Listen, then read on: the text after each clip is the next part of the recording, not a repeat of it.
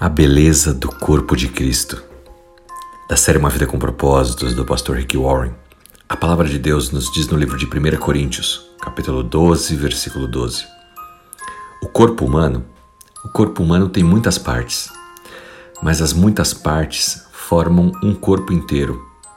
E é assim também com o corpo de Cristo. Afinal de contas, o que é o corpo de Cristo? O corpo de Cristo é a igreja a união dos santos, daqueles que foram chamados por Cristo, eu e você. E quais são os sinais para saber se você pertence ou não ao corpo de Cristo, a igreja? O batismo, o momento onde você faz a sua pública profissão de fé, declara que Jesus Cristo é o seu Senhor. Você entende o sacrifício de Jesus e pela graça é salvo não por meio das obras, não porque você mereça ou não. A partir de então, você é chamado de filho, coerdeiro de Deus, e então passa a participar da comunhão da ceia do Senhor. Esses dois símbolos, o batismo e a comunhão, são aquilo que confirma a sua incorporação ao corpo de Cristo. Ambos ilustram que você pertence a Ele e que você pertence também aos outros membros, à família de Deus, a nossa família da fé. A Bíblia fala sobre a importância da comunhão em 1 Coríntios capítulo 10. Provavelmente você já ouviu isso várias vezes, especialmente durante a celebração da ceia. Quando partimos o pão, não partimos o corpo de Cristo? E embora sejamos muitos, todos comemos de um só pão mostrando que somos todos um só corpo. O batismo também é um sinal de que você entendeu o sacrifício de Jesus Cristo, o aceitou como seu Senhor e Salvador. E o mais engraçado é que muitas vezes dizemos: Eu aceitei Jesus. Quem sou eu e você para aceitar alguma coisa?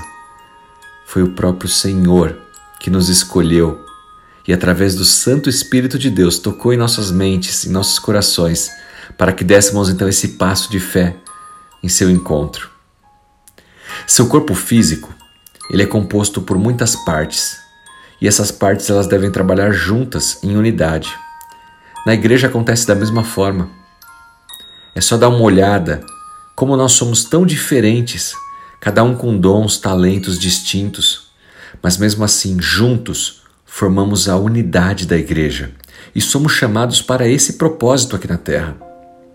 Não importa qual seja a diferença que tenhamos uns com os outros cultural, racial, eh, nacionalidade, cor da pele, altura, classe social não importa. O que importa é que todo crente que foi batizado pertence ao corpo de Cristo, porque é o mesmo Espírito que habita em cada um de nós e torna possível então a unidade da igreja.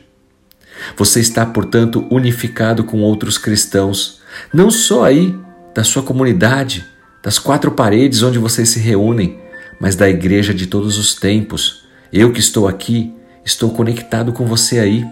Aqueles que já se foram estão conectados e aqueles que ainda irão nascer.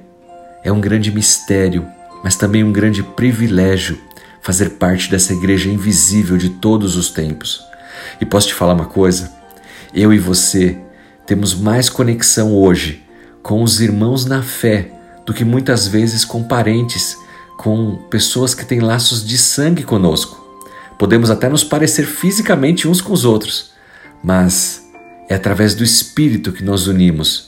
E por isso, aquela frase tão falada: há amigos que são mais chegados do que irmãos, amigos da fé, que professam a mesma fé que nós, que estão no nosso meio, na nossa igreja, junto conosco, fazendo parte desse grande corpo de Cristo, a igreja.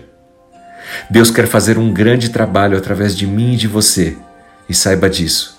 Juntos somos mais fortes, unidos em prol do mesmo ministério, levar a boa palavra do Senhor adiante que Deus te abençoe e te use poderosamente. Em nome de Jesus Cristo. Amém.